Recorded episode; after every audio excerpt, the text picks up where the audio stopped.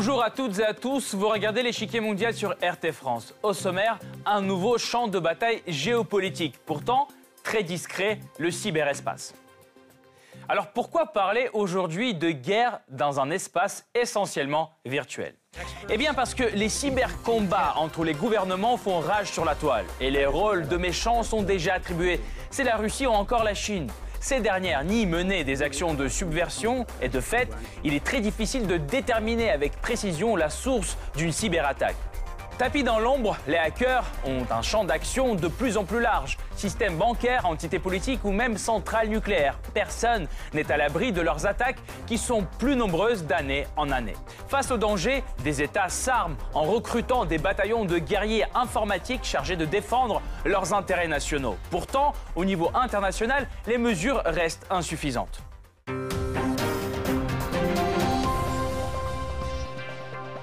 Mais avant de poursuivre, voici ce qu'il faut savoir sur les tensions géopolitiques qui animent le cyberespace. C'est le Blitz. La cyberguerre se définit comme la pénétration d'un État dans les ordinateurs ou les réseaux d'un autre État afin de causer des dommages ou des destructions. Une attaque de ce type peut viser à dérober de l'information classée secrète ou à bloquer l'accès aux données et systèmes. Selon l'éditeur de logiciel antivirus Kaspersky, 758 millions de cyberattaques de tout type ont été enregistrées en 2016, soit une attaque toutes les 40 secondes. Les logiciels malveillants se développent à vitesse grand V et leur nombre est actuellement proche de 1 milliard. Experts en camouflage, les cybercriminels sont difficiles à détecter car ils utilisent plusieurs méthodes afin de masquer leur identité. Notamment, ils peuvent utiliser des serveurs tiers qui sont hébergés dans d'autres pays. C'est alors vers le pays en question que les traces de l'attaque vont mener. Résultat, trouver le premier maillon de cette longue chaîne est souvent mission impossible. Cyberattaque, cyberdéstabilisation, cyberespionnage. Ces termes désignent tous une menace informatique. Économie, politique, défense, énergie, transport, aucun secteur n'est à l'abri. Face à ce danger grandissant, les États adoptent les uns après les autres des stratégies de lutte contre la cybercriminalité. La France, par exemple, recrute des combattants numériques, des hommes formés pour protéger les réseaux, veiller à la sécurité des systèmes informatiques et mener des enquêtes. Le pays a investi plus de 1 milliard d'euros dans ce secteur. Mais ces dépenses sont-elles justifiées? En croire les déclarations de certains pays, la cyberguerre est déjà en cours. Or, aucune loi contraignante et applicable à tous ne régit le cyberespace où les tensions montent en puissance. Que fait l'ONU pour rendre le cyberespace plus sûr? Quel est l'enjeu géopolitique des guerres virtuelles? Comment influence-t-elle les relations entre les pays? Afin d'y voir plus clair, nous avons eu l'occasion d'en discuter avec M. Pierre-Emmanuel Thoman, géopolitologue et président du think tank L'Eurocontinent. Monsieur Thoman, bonjour. Merci d'avoir accepté euh, cette invitation à l'échiquier mondial. Euh, première question, pourriez-vous nous expliquer ce qui est le cyberespace? Est-ce que euh, cela se limite à la notion du World Wide Web, donc les 3 W, ou c'est faut voir plus large? Alors, le cyberespace est un espace virtuel, mais il repose sur des infrastructures c'est-à-dire euh, Internet, c'est la connexion des ordinateurs au niveau mondial, et euh, qui crée cet espace, ce cyberespace de circulation des flux euh, d'informations, qui lui est virtuel, mais qui évidemment repose sur ces canaux, c'est aussi les, un réseau d'infrastructures, comme les fibres optiques, les ordinateurs eux-mêmes euh, les centres, euh, les centres où les ordinateurs euh, stockent l'information. Donc il y a plusieurs niveaux en fait. Et évidemment, lorsqu'on dit cyberespace, on, pense surtout à, cet espace virtuel, mais on oublie en fait souvent toutes les infrastructures physiques qui existent, donc ce n'est pas seulement virtuel. Euh, pensez-vous que euh, le cyberespace soit aujourd'hui vraiment le cinquième champ de bataille, euh, comme le décrit par exemple le magazine The Economist? Oui, je pense que dans la, situation géopolitique mondiale actuelle, il y a plusieurs espaces de confrontation, des théâtres de confrontation. Si je reprends la définition de la géopolitique, c'est l'étude des rivalités de pouvoir sur le territoire. Et le territoire euh, euh, se subdivise en l'espace, le territoire que l'on connaît le mieux, nous humains, dans les deux dimensions, le sol, il y a la mer, il y a l'espace où circulent les, avions, par exemple, il y a euh, l'espace des satellites et euh, le cyberespace. Donc euh, cet espace virtuel, flux d'informations qui circulent entre les ordinateurs et sur Internet. Pensez-vous que les États sont aujourd'hui suffisamment armés pour faire face aux attaques dans le cyberespace? Est-ce qu'ils sous-estiment cette menace? Alors je pense que, comme en géopolitique, euh, il y a des États qui sont mieux armés que d'autres pour affronter euh, ces, ce, nouveau défi. Il y a ceux qui sont en avance, parce qu'il y a ceux qui ont commencé à utiliser le cyberespace comme une arme géopolitique, et ceux qui ne sont pas préparés parce qu'ils sont en retard. Et donc il y a différents niveaux de souveraineté euh, dans le monde. Et évidemment, le, je dirais, l'État le plus euh, avancé dans ce domaine, pour l'instant, ce sont les États-Unis, parce qu'ils sont, euh, c'est eux qui contrôlent euh, les tuyaux du cyberespace, mais ils sont rattrapés très rapidement par la Chine. Est-ce que ça veut dire que la capacité d'attaque dans le cyberespace est forcément égale à cette capacité de défense? Alors, c'est aussi une question euh, compliquée parce que lorsqu'un État veut utiliser euh, le cyberespace comme espace de confrontation et par exemple euh, influencer, influencer la population d'un autre État en utilisant le cyberespace au moyen de la guerre de l'information, il peut donc lancer une offensive mais euh, il y a une guerre asymétrique aussi dans le cyberespace, c'est-à-dire euh, les, États qui sont en situation d'infériorité, qui ne contrôlent pas les infrastructures et qui n'ont pas, par exemple, les moyens qu'ont les États-Unis comme les GAFA, hein, les géants euh, numériques, ou, alors des, outils sophistiqués d'utilisation des réseaux sociaux pour exercer une propagande dans, un pays adverse. Euh, les, acteurs euh, en situation de domination euh, utilisent la guerre asymétrique et donc utilisent aussi Twitter, Facebook, LinkedIn pour faire une contre une contre-offensive et faire leur propre propagande. Donc c'est extrêmement compliqué. on commence à, à, parler de, des guerres hybrides. On en reparlera euh, tout à l'heure, euh, si vous le voulez bien, et on se penchera sur l'aspect géopolitique euh, de la cyberguerre. Merci, Monsieur Thoman. La cyberguerre est déjà en cours. C'est du moins ce qu'affirme la ministre française des Armées, Florence Parly. La guerre cyber a commencé. Bienvenue en 2019. Bienvenue devant une réalité qui dès maintenant pourrait entraver notre défense, briser nos secrets.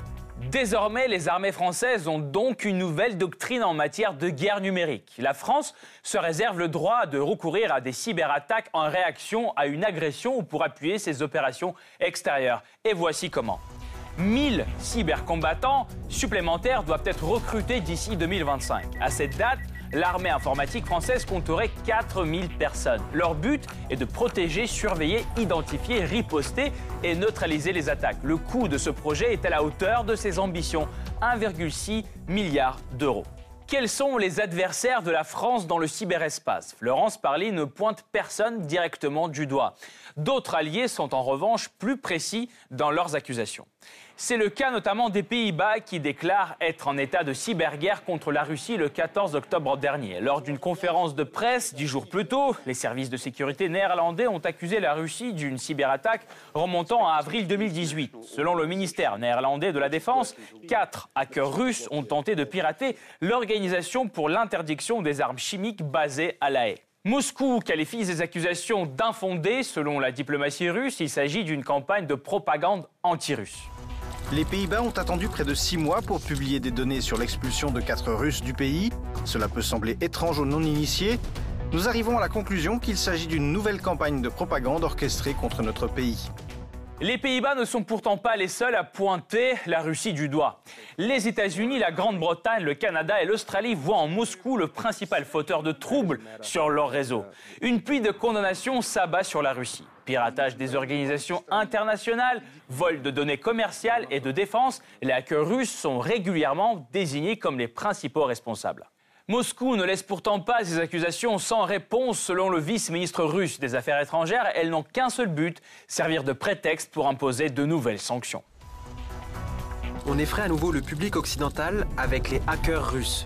Ils tentent donc de la remplacer par de nouvelles contrefaçons, tout en continuant de tromper leur propre société et la communauté internationale afin de créer un prétexte supplémentaire pour imposer des sanctions et d'autres mesures de pression contre notre pays. En septembre 2018, Donald Trump dévoile une stratégie nationale de cybersécurité. Elle donne au gouvernement américain le droit de lancer une attaque préventive dans le cyberespace. Une prérogative qui comprend pourtant une limite. Qui attaquer? Une question cruciale quand on connaît les difficultés qui existent pour déterminer l'origine des piratages informatiques. Selon une entreprise américaine de sécurité informatique, Symantec, la plupart de ces attaques proviennent de Chine. Pour le russe Kaspersky, elles viennent surtout des États-Unis. Pour les Norvégiens, Norman Shark, c'est depuis l'Inde que la majorité de ces attaques sont perpétrées. Cette confusion s'explique par la nature même du hacking, un processus tellement crypté qu'il en devient presque impossible de débusquer son auteur. Pour cacher son identité, le hacker peut utiliser un serveur qui ne se trouve pas dans le pays depuis lequel l'attaque est perpétrée. C'est un des stratagèmes classiques pour brouiller les pistes. Mais cela n'empêche pas Washington d'accuser la Russie, tout comme la Chine, autre cybermenace désignée par les États-Unis. Depuis les années 2000, Pékin se trouve sous le feu des critiques. Aujourd'hui, les accusations ne font que se multiplier. Voici la dernière en date. En décembre 2018, les États-Unis dénoncent une vaste campagne de piratage. Les Américains désignent la Chine comme responsable. Selon le ministère américain de la Justice, deux hackers chinois auraient dérobé des renseignements commerciaux et technologiques confidentiels dans une douzaine de pays. Pire encore, ils auraient des liens avec le renseignement chinois. Une fois cette thèse avancée, l'Australie, le Canada, le Japon, la Nouvelle-Zélande et le Royaume-Uni expriment rapidement leur solidarité avec Washington. Pékin, de son côté, qualifie toutes ces déclarations de mensongères. Le gouvernement chinois n'a jamais participé ni soutenu qui que ce soit dans le vol de secrets commerciaux de quelque manière que ce soit. Les États-Unis sont une superpuissance mondiale et ils sont assez arrogants et égoïstes. Ils croient qu'un mensonge répété mille fois deviendra la vérité. Le cyberespionnage est un des types de cyberattaques les plus connus. Or, il en existe au moins trois autres qui ne sont pas moins virulents.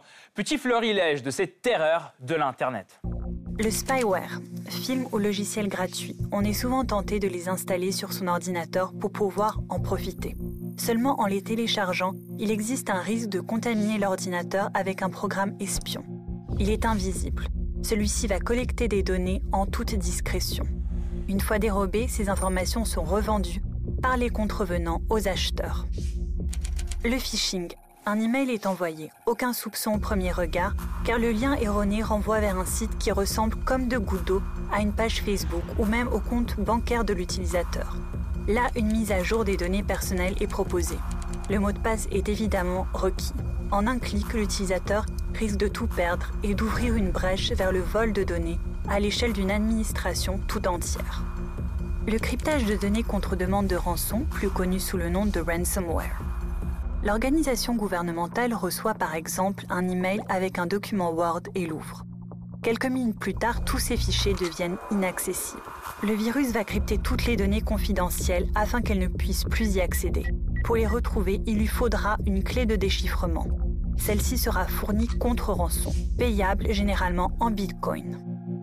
Distributed Denial of Service. L'attaque par déni de service vise à perturber ou paralyser totalement le fonctionnement d'un serveur informatique en le bombardant de requêtes. Dans le monde informatique, les cybermenaces se propagent comme une traînée de poudre. D'année en année, leur nombre augmente. En 2016, au total, 758 millions de cyberattaques de tout type ont été enregistrées dans le monde par l'éditeur d'antivirus Kaspersky. Cela équivaut à une attaque toutes les 40 secondes. Et les prévisions pour l'avenir ne sont pas optimistes car rien qu'en 2018, plus de 100 millions de nouveaux programmes malveillants ont été détectés et leur nombre total frôle le milliard. Les nouvelles technologies des hackers portent leurs fruits. Aux États-Unis, par exemple, le nombre de fuites de données est passé de près de 500 par an en 2012 à plus de 1300 en 2017. Le danger est grand, mais il semble se limiter à notre vie digitale. Compte sur les réseaux sociaux, fichiers sur votre ordinateur, argent sur le compte virtuel sont les cibles classiques des hackers. Mais peuvent-ils faire des dégâts matériels dans la vie réelle? Eh bien oui. La première attaque de ce type a eu lieu en 2010 en Iran. Un virus baptisé Stuxnet s'est alors infiltré dans le système de contrôle des centrifugeuses nucléaires iraniennes. Résultat, près de 1000 centrifugeuses sur 5000 auraient été mises hors service. Cette attaque aurait d'ailleurs une dimension géopolitique. Selon le New York Times, le virus Stuxnet aurait été développé par la NSA américaine en collaboration avec Israël, une technique qui serait d'ailleurs récurrente. D'après Reuters, Washington aurait tenté d'utiliser la même méthode en 2012 pour nuire aux infrastructures nucléaires de la Corée du Nord sans parvenir à déjouer leur cyberdéfense. Une tentative à laquelle la Corée du Nord a répondu à sa manière. La République populaire démocratique de Corée est fermement déterminée à livrer une cyberguerre dans le style coréen pour précipiter la destruction finale des États-Unis et des forces qui s'y associent et ont tenté de nous éliminer par la cyberguerre. Pourtant, pour l'instant, aucune attaque ciblée attribuée à la Corée du Nord contre les États-Unis n'aurait abouti à en croire la presse. Mais les instruments des cyberattaques ne sont aujourd'hui plus accessibles uniquement aux gouvernements, mais aussi aux acteurs non étatiques. Et ils ont un effet tout aussi frappant. L'exemple le plus connu est la fuite des courriels du Parti démocrate américain. Il s'agit de la publication de plus de 19 000 courriels du Comité national démocrate, organe dirigeant du parti. Ces documents sont volés sur le serveur par un hacker prénommé Guccifer 2.0 et rendu public par Wikileaks le 22 juillet 2016. Nous sommes alors trois jours avant la grande convention où le Parti démocrate doit choisir son candidat pour la présidentielle, Bernie Sanders ou Hillary Clinton. C'est pour cette dernière que ces emails sont les plus embarrassants. Ils révèlent une collusion de l'ensemble du comité du parti visant à aider Hillary à gagner contre son adversaire démocrate. Le scandale qui éclate force la présidente du comité démocrate Debbie Wasserman Schultz à démissionner. Ce scandale déstabilise profondément la campagne d'Hillary Clinton et a joué un rôle dans sa défaite de l'aveu de la candidate elle-même. La manière avec laquelle cela a été utilisé a été très nuisible. Les cyberattaques liées à la diffusion d'informations vraies ou fausses peuvent même influencer matériellement des populations tout entières. En 2012, des centaines de messages et photomontages menaçants à l'encontre de l'ethnie indienne Bodo sont diffusés sur Internet. Des milliers de Bodo fuient alors le sud du pays pour le nord par peur de représailles et de violences de la part des musulmans. Comme les publications émanent pour la plupart de sites pakistanais, l'Inde accuse le Pakistan de faire du cyber-djihad. Face à une telle menace, que font les États pour se protéger dans l'espace numérique? Plusieurs pays choisissent d'agir de manière préventive et créent des centres de cybersécurité ou même des unités de cyberguerre au sein de leur armée. Selon Zekurion Analytics, une société de sécurité russe, toutes les puissances majeures possèdent officiellement de telles unités. Et au total, dans le monde, il y en aurait plusieurs dizaines de pays dans ce cas. Pourtant, en réalité, ce chiffre pourrait être supérieur à 100. Sans surprise, ce sont les États-Unis et la Chine qui se disputent la première place pour la puissance de leurs cybertroupes. Le top 5 serait complété par le Royaume-Uni, la Corée du Sud et la Russie. Outre ces troupes, la grande majorité des pays du monde ont déjà adopté des lois sur la protection des données en ligne. La législation la plus aboutie dans le domaine est le règlement de l'Union européenne baptisé RGPD. Cette loi oblige notamment les sociétés d'une certaine taille à embaucher une personne responsable de la cybersécurité. Certains pays vont encore plus loin. Par exemple, la Russie envisage de créer des infrastructures autonomes au cas où l'accès à Internet lui serait bloqué depuis l'extérieur. Pourtant, Face à l'ampleur croissante de cybermenaces, certains États commencent à prendre conscience du fait que les mesures individuelles ne suffisent pas. Quelles sont donc les initiatives au niveau international? Le premier traité international sur la lutte contre les crimes informatiques est la Convention de Budapest. Adoptée en 2001, elle est aujourd'hui ratifiée par 63 États, dont la majorité sont des pays européens. Cependant, des acteurs majeurs comme la Russie ou la Chine n'y ont pas souscrit. Pire encore, élaboré au début du millénaire, le texte ne correspond plus aux réalités actuelles. Une coopération globale est-elle possible dans un domaine aussi sensible? Peut-on se faire confiance quand dans le cyberespace l'identité est si facile à dissimuler? Le prochain grand conflit international sera-t-il numérique? Pour mieux comprendre comment les États peuvent rester connectés sans nuire à leur propre sécurité, nous revenons vers notre interview avec Pierre-Emmanuel Thoman, géopolitologue et président du think tank L'Eurocontinent. Monsieur Thoman, parlons euh, géopolitique euh, désormais. Euh, aujourd'hui, les pays occidentaux accusent régulièrement la Russie et la Chine. une telle croisade est-elle justifiée selon vous, sachant que finalement, il est très difficile d'identifier d'où viennent ces attaques? Alors, nous sommes dans une situation géopolitique où nous passons d'un une transition, en fait, après la guerre froide, où il y avait un système bipolaire, euh, l'URSS contre euh, les, puissances occidentales, euh, avec les États-Unis en leadership, à un monde multicentré, avec des différents, différentes sources de pouvoir éparpillées dans la géographie. Et donc, il y a différents projets géopolitiques des différents acteurs, différents États mais aussi des entreprises privées, des ONG, euh, des, groupements mafieux, qui ont euh, des projets rivaux sur le territoire hein, de pouvoir. Et dans ce contexte, euh, évidemment, la, la cyberguerre est un outil géopolitique dans cette confrontation mondiale. Parce que ce qu'on appelle la mondialisation aujourd'hui, c'est une, une, lutte de répartition des espaces géopolitiques. Et les acteurs en rivalité sur le territoire utilisent différentes armes, les armes classiques euh, qui sont l'arme militaire. Et aujourd'hui, on a un élargissement euh, des facteurs de puissance et, euh, des armes géopolitiques dont le cyberespace fait partie parce que cela permet la, guerre de propagande. Euh, on l'a dit tout à l'heure, l'origine de l'attaque est souvent difficile à déterminer. Pourtant, les États-Unis se réservent le droit de faire des attaques préventives. Est-ce que vous pensez que c'est justifié? Alors, euh, la justification, c'est une notion plutôt euh, morale. je crois que dans dans l'espace géopolitique mondial aujourd'hui, euh, où les, acteurs sont en concurrence, tous les coups sont permis.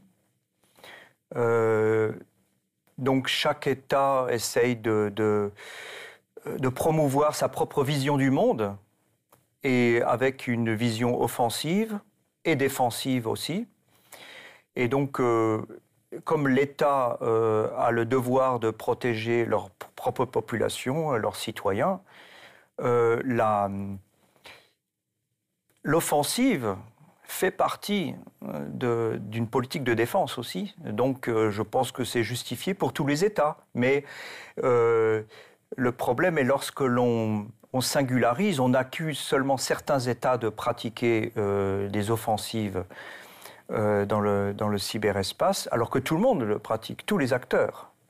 Donc pour moi, en tant que géopoliticien, j'analyse ces, différentes euh, rivalités de pouvoir et euh, pour moi, chaque État a le droit de protéger ses citoyens. Donc, euh, je pense que les... Par ailleurs, la, plupart du trafic transite, Internet transite par les États-Unis. Bien sûr. Donc, en réalité, comme les États-Unis étaient précurseurs dans le domaine de la cyberguerre, euh, c'est eux qui ont été à l'offensive au départ. Et donc les autres États qui étaient en retard euh, pratiquent en fait euh, aussi une politique de défense dans le cyberespace. Et comme on dit que l'attaque, c'est aussi un moyen de, défense, la, meilleure défense, c'est l'attaque d'ailleurs. Donc, euh, ils, élaborent aussi des politiques offensives. Et donc, c'est logique que euh, la Russie, la Chine, qu'on accuse aussi d'offensive, se protègent de cette manière. Pourquoi il n'existe pas d'accord universel euh, sur le cyberespace, selon vous, aujourd'hui Il est si difficile de le réaliser, de se mettre d'accord? Alors, il y a des négociations à l'ONU. mais évidemment, c'est une question de pouvoir. Et ceux qui qui ont la maîtrise euh, du cyberespace à cause des infrastructures, parce que Internet, les câbles sous-marins, les, le stockage dans les grands ordinateurs sont, dominés par les États-Unis, donc ils n'ont pas intérêt à partager le pouvoir ou alors à, accepter de faire des compromis en termes d'image. Mais évidemment, c'est un rapport de force. Euh, donc, euh, à partir du moment où euh, les États-Unis, mais ce qu'on appelle aussi les Five Eyes, c'est une alliance privilégiée entre les pays anglo-saxons, les États-Unis, le Canada, l'Australie, la Nouvelle-Zélande, le Royaume-Uni, ont des accords d'échange d'informations qu'il euh, pompe euh, sur, euh, dans le cyberespace par l'espionnage des caps sous-marins, mais aussi l'écoute du système du réseau échelon. il, s'échange l'information de manière privilégiée, ce qui crée une hiérarchie du pouvoir mondial, avec les États-Unis au sommet, les Five Eyes, les, les, pays anglo-saxons, et ensuite il y a une série d'accords asymétriques. Par exemple, la France et l'Allemagne les membres de l'Union européenne ont des accords avec les États-Unis. Alors, alors, leur niveau régional, ils pratiquent aussi l'analyse de l'information. Ils transmettent des informations avec des accords aux États-Unis. Euh, je veux dire, un accord universel qui mettrait tout le monde sur le même niveau euh, jouerait contre ces grands acteurs euh, dans, dans cette On n'arrive pas à s'entendre parce que de facto, il y a une hiérarchie en termes de pouvoir et ceux qui ont le pouvoir ne veulent pas euh, euh, abandonner euh, leur propre pouvoir. Voilà, donc, donc euh, au niveau de l'ONU, les négociations patinent. Merci beaucoup Pierre-Emmanuel Thoman de votre analyse. Merci d'avoir accepté cette invitation. Je rappelle, vous êtes géopolitologue et président de think tank l'Eurocontinent. Merci beaucoup. Merci. Cette partie-là n'est pas encore terminée. La semaine prochaine, une nouvelle partie vous attend avec d'autres pions sur l'échiquier mondial. Restez sur RT France.